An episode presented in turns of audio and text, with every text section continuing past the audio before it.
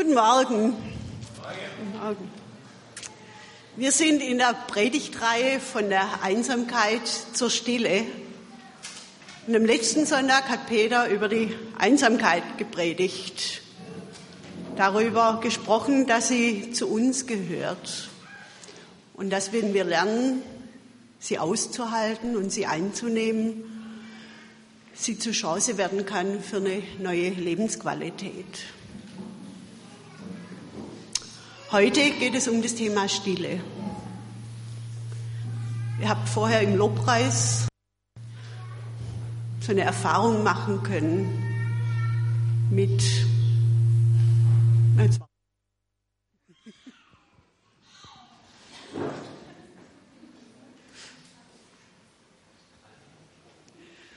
Vorher im Lobpreis haben wir eine Zeit der Stille gehabt. War zwar nicht still, die Musik hat uns das ein bisschen erleichtert. Ihr habt eine Erfahrung machen können. Für manchen mag das entspannend und angenehm gewesen sein, für andere aber vielleicht auch anstrengend oder einfach nervig. Ist Stille ein Thema unserer Zeit? Ich habe einen Artikel gefunden in der Zeitschrift Psychologie heute. Da schreibt der Autor, der Schlüssel zum Überleben heißt Konzentration.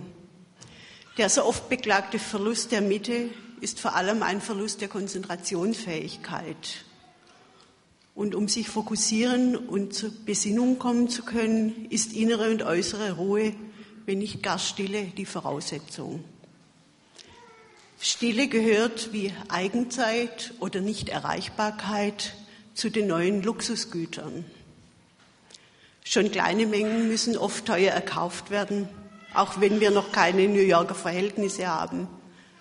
Dort können sich Manager am Rande des Nervenzusammenbruchs etwa in der Mittagspause für eine Viertelstunde eine schalldichte Box mieten. Für viel zu viele ist Stille jedoch etwas Bedrohliches und nur allzu gern lassen sie sich selbst um den Preis der Erschöpfung ablenken, informieren, animieren. Denn Besinnung, etwa gar auf sich selbst und das, was man eigentlich wollte, kann eine beunruhigende, beschämende Erfahrung sein. Soweit der Psychologe. Unser Alltag ist voller Spannungsfelder zwischen Gemeinschaft, dem Alleinsein und der Einsamkeit, zwischen Arbeit und Ausruhen und Entspannen, zwischen Lärm und Betriebsamkeit und Stille. Wie können wir darin eine Balance finden? Ich habe eine Geschichte gefunden, die hatte Brandon Manning aufgeschrieben in einem seiner Bücher. Das ist eine Geschichte von einem geplagten Geschäftsmann, der zu einem der Wüstenväter ging und seine Frustration beim Beten, seine fehlende Tugend und seine gescheiterten Beziehungen beklagte. Der Eremit hörte aufmerksam zu, wie der Besucher seine Kämpfe und die Enttäuschungen schilderte. Dann verschwand er im Dunkel seiner Höhle und kam mit einer Schüssel und einem Krug mit Wasser zurück. Sieh dem Wasser zu, wenn ich es in die Schüssel gieße, sagte er. Das Wasser spritzte auf den Boden und an die Seiten des Behälters. Es war wild und bewegt. Zuerst kreiste das aufgewühlte Wasser im Innern der Schüssel. Dann begann es langsam ruhiger zu werden, bis aus den kleinen, schnellen Kreisen allmählich größere Ringe wurden, die sich sanft an den Rand bewegten. Mit der Zeit wurde die Oberfläche so glatt, dass der Besucher sein Gesicht darin sehen konnte.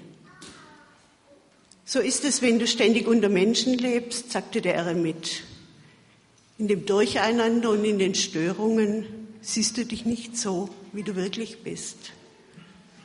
Du kannst die göttliche Gegenwart in deinem Leben nicht erkennen und das Bewusstsein, dass du geliebt bist, wird immer schwächer. Stille als ein Element für Balance im Leben. In der Geschichte geht es um das Durcheinander, das durch andere Menschen, durch Gemeinschaft entsteht. Wenn wir allein sind und versuchen still zu werden, dann spüren wir das Durcheinander in uns selbst. Wie kommen wir dahin, Stille zu erleben, bewusste, empfängliche Stille, so wie es im Psalm 131 heißt, ich ließ meine Seele ruhig werden und still. Wie ein kleines Kind bei der Mutter ist meine Seele still in mir. Das wünschen wir uns. Und dann sind wir auch bei den Motivationen, die uns zur Stille führen können. Da ist dieser Wunsch nach innerem Frieden, nach wirklichem Innehalten, gelassenem in sich ruhen, nach einer empfänglichen Stille, wo wir dann auch Achtsamkeit und Fürsorge für uns selber finden. Und wir haben eine Ahnung davon, dass Stille unserer Seele gut tut und für Balance im Rhythmus unseres Lebens sorgt. Manchmal treibt uns auch unser schlechtes Gewissen. Aber wir machen viele Dinge aus schlechtem Gewissen und nicht aus guten Motivationen. Warum dann nicht auch die Stille?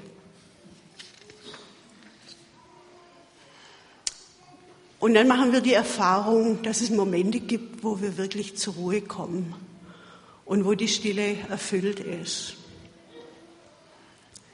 Manchmal erleben wir auch Isolation.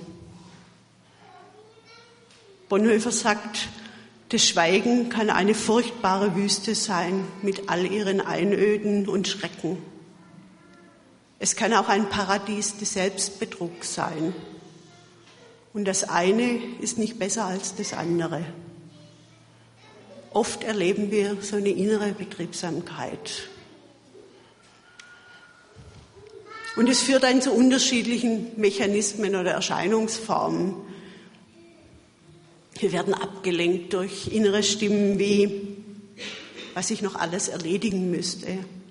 Da kann man dann ein Blatt nehmen und so eine To-Do-Liste schreiben und dann wird es vielleicht besser, aber manchmal hilft auch das nicht.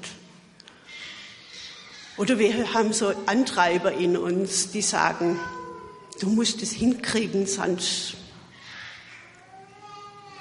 Manchmal kommen auch so Lebenslügen zutage wie, Du musst alles perfekt machen. Dann bist du okay. Und dann wirst du geliebt.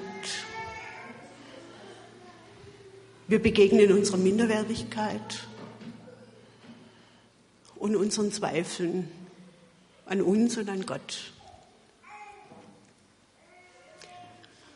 Oder aber wir kommen in so Illusionen rein und Träume. Wir idealisieren unsere Situation Unsere ganzen Wünsche und Sehnsüchte kommen zutage. Und insgesamt hoffen wir auf einen schnellen Erfolg. Meine Probleme werden weniger, wenn ich das endlich hinkriege mit der Stille. In der Stille begegnen wir den Abgründen in uns. Entweder diesen negativen Stimmen und dann geraten wir in so eine Abwärtsspirale und werden immer kleiner und die Stille wird immer bedrohlicher. Oder aber diese Illusionen, die uns in so eine Flucht aus der Realität führen. Und das ist auch nicht das Wahre. Aber wir begegnen in allem uns selber. Und darin liegt die Chance, dass wir den Fragen unseres Lebens in uns begegnen und dass wir die Stimme unserer Berufung hören. Jetzt brauche ich mal meine Utensilien.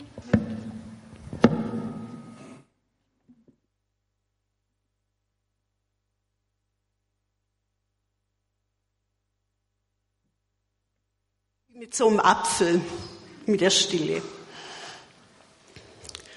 Den gucken wir gern von außen an und manchmal also polieren wir gern noch ein bisschen dran, dass er schön glänzt.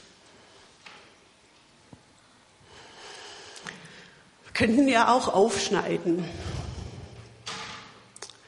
aber da könnte ja ein Wurm drin sein. Und diesen Wurm, den kennen wir vielleicht. Oder es könnten sogar mehrere Würmer drin sein.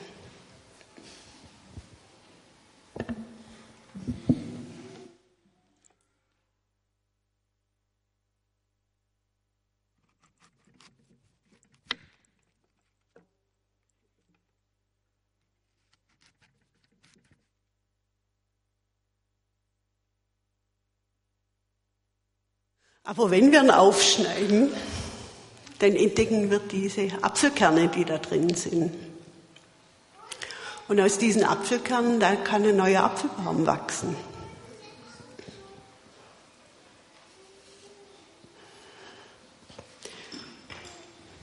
Ich komme da nachher nochmal drauf zurück. Henry Nouwen sagt, manchmal müssen wir lernen, erst einmal uns selbst wirklich wahrzunehmen und unsere tiefsten Wünsche und Sehnsüchte richtig kennenzulernen. Stille ist eine Herausforderung.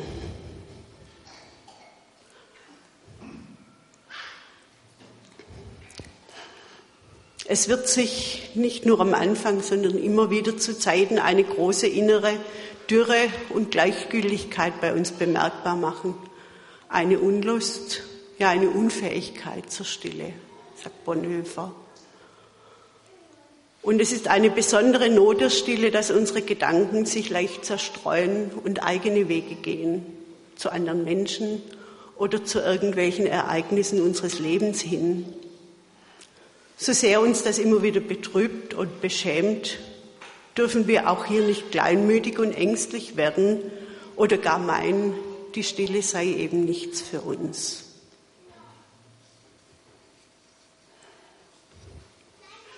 Wir erleben die Stille als Kreisen um uns selbst.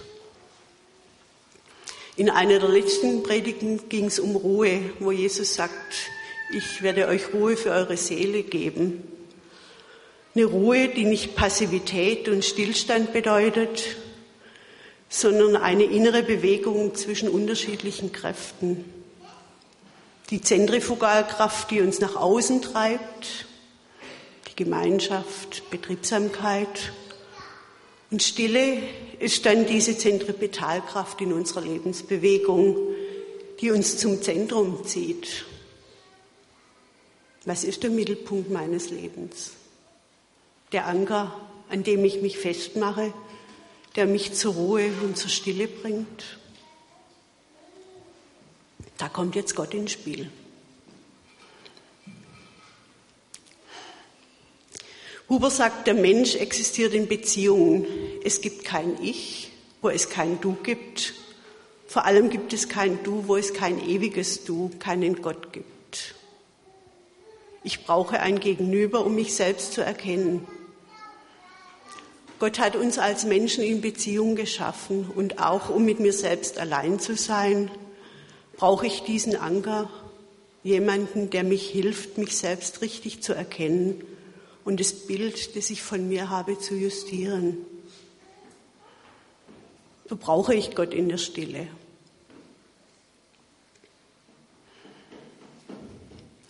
In Jesaja 30 sagt Gott, wenn ihr umkehrtet und stille bliebet, so würde euch geholfen.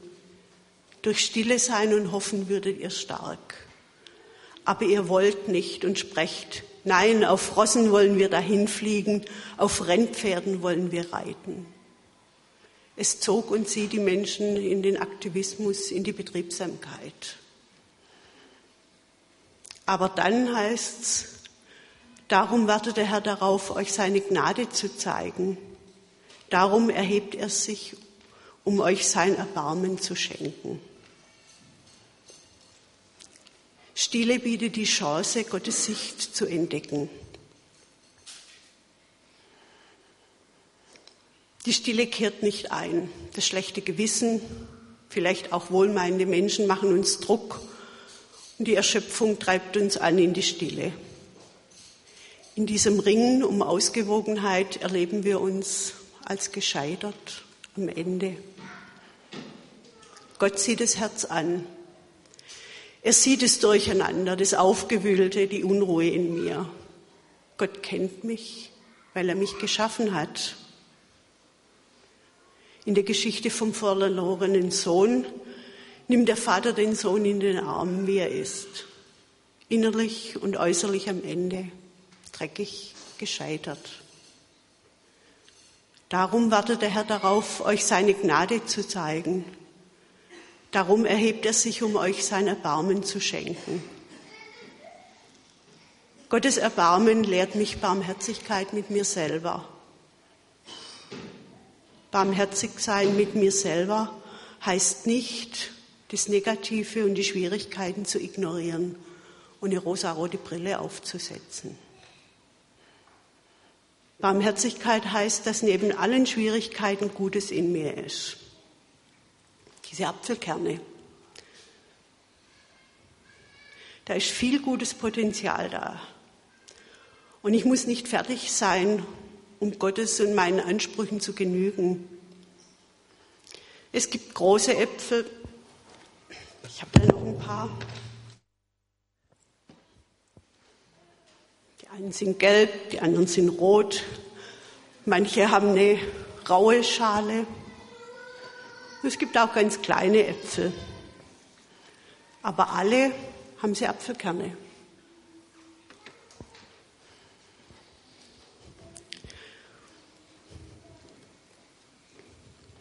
Und Barmherzigkeit heißt dann einfach, den Druck und die Erwartungen herauszunehmen aus dieser Stille. Und in Gottes Gegenwart kann ich lernen, die Stimmen in meinem Innern zu unterscheiden. Auch mal Stopp zu sagen zu den negativen Strömen und, Strudeln, die mich verunsichern oder fertig machen.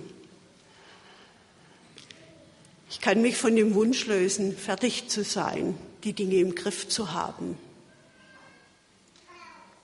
Ich kann Achtsamkeit entwickeln, mit der ich auf die Stimme in mir selber hören kann. Ich kann mir das Gute zeigen lassen, die Apfelkerne suchen und das Potenzial, das in ihnen steckt, das in mir steckt. Ich kann meine Berufung entdecken. Bonhoeffer redet davon, dass im Alleinsein und Schweigen den Christen alles an Früchten wunderbarster Art zuwachsen kann.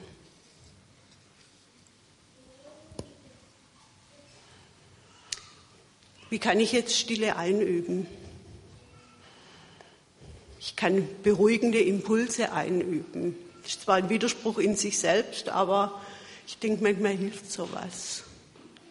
Ich kann zum Beispiel einfach mal auf mein eigenes Atmen achten, meinem Herzschlag zuhören. Manchmal hilft es auch, wenn man draußen ist, ein Blick auf ein Wasser, das fließt, auf den See, auf Blätter, die sich im Wind bewegen. Manchmal hilft ruhige Musik, die uns achtsam werden lässt. Manch einer muss sich die Unruhe aus dem Leib laufen. Und ich darf kreativ sein und herausfinden, was hilft mir denn zur Stille. Manchmal hilft auch so ein Ort der Stille, wo ich einen Sessel habe, wo ich bequem sitze, eine Kerze, ein schönes Bild. Und ich darf Geduld haben mit allem Ungelösten und ich darf die Fragen, die mir kommen, lieb haben. Gott sagt, meine Gedanken sind nicht eure Gedanken und eure Wege sind nicht meine Wege. So hoch der Himmel über der Erde ist, so hoch erhaben sind meine Wege über eure Wege und meine Gedanken über eure Gedanken. Ich brauche nicht alles begreifen, erfassen verstehen, kontrollieren.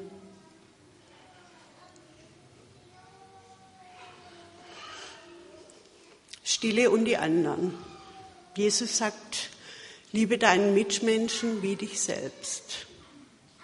Also hat die Beziehung zum anderen etwas mit meiner Beziehung zu mir zu tun.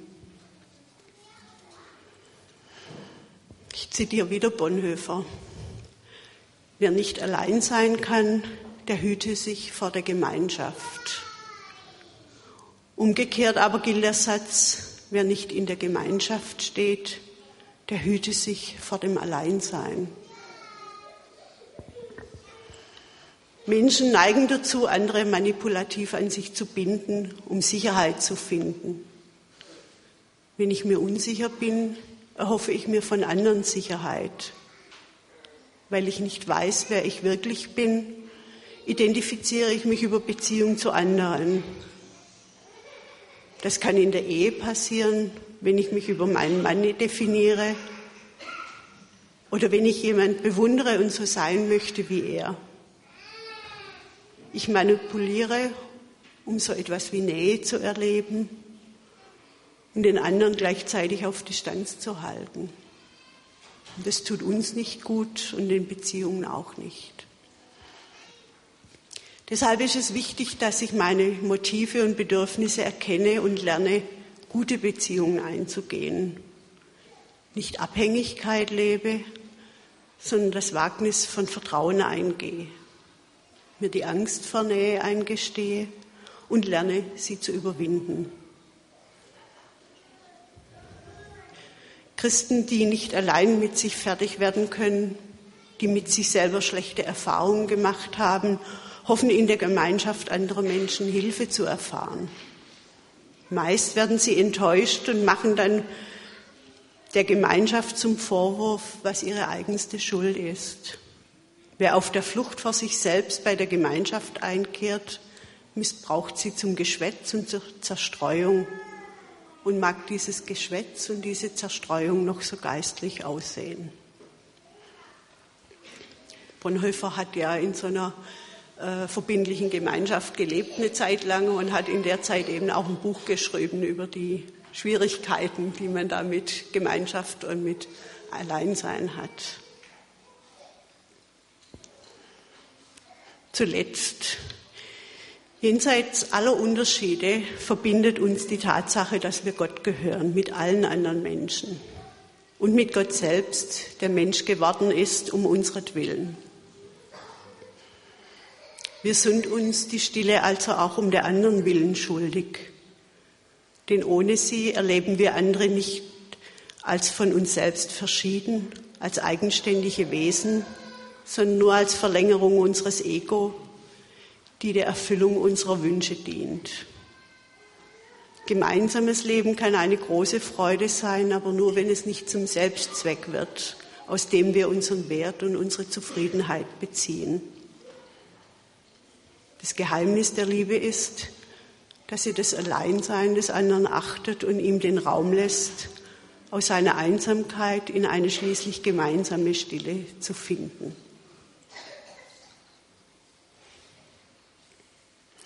Stille ist ein Element im Balance, für die Balance in unserem Leben. In der Stille lerne ich mich besser kennen. Und Gott ist der Angelpunkt in der Bewegung meines Lebens zwischen Betriebsamkeit und Stille. Und die Stille ist der Ausgangspunkt für Beziehungen.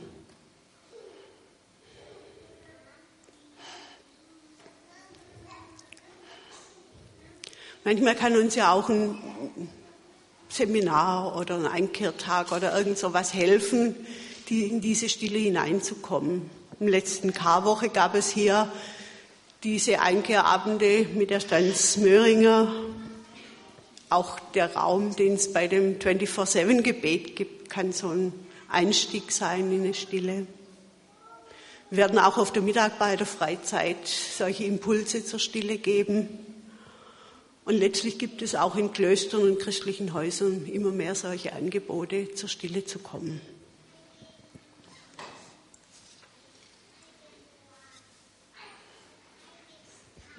Ich möchte euch jetzt nochmal zu einer praktischen Übung einladen.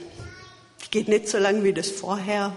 Es geht da auch mehr um Konzentration.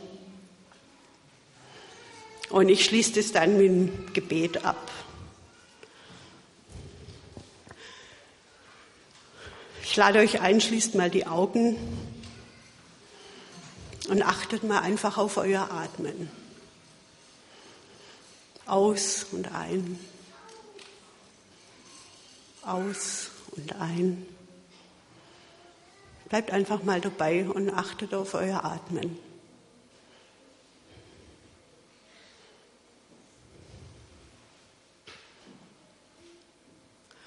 Und dann hört mal oder fühlt mal, wie euer Herz schlägt.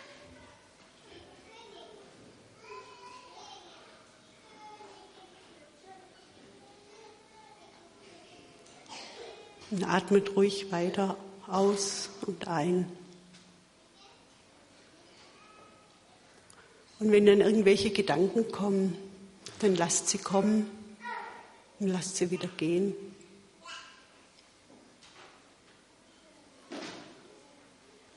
Hört auf euer Herz. und achtet auf euren Atem.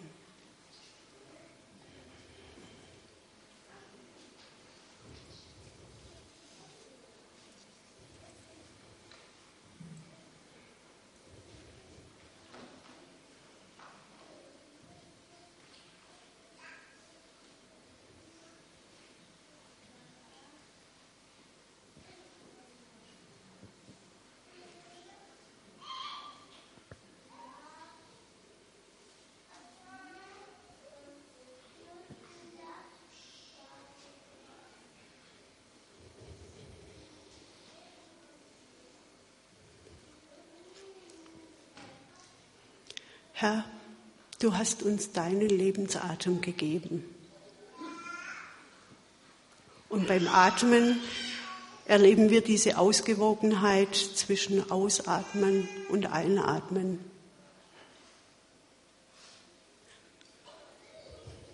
Wir brauchen Balance zwischen Lärm und Betriebsamkeit und Stille,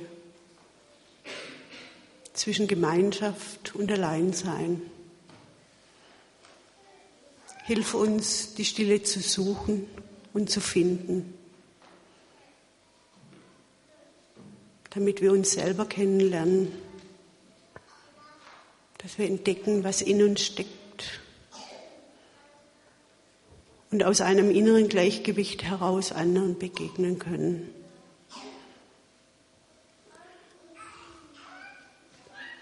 Begegne du uns in deiner Liebe und in deiner Barmherzigkeit.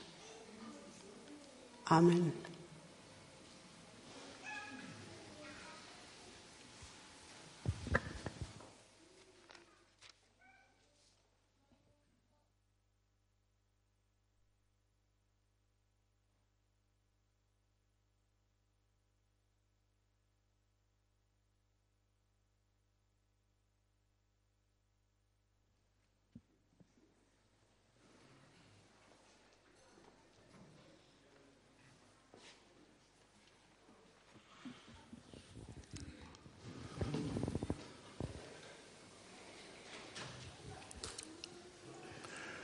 Wir wollen jetzt das Heilige Abendmahl feiern.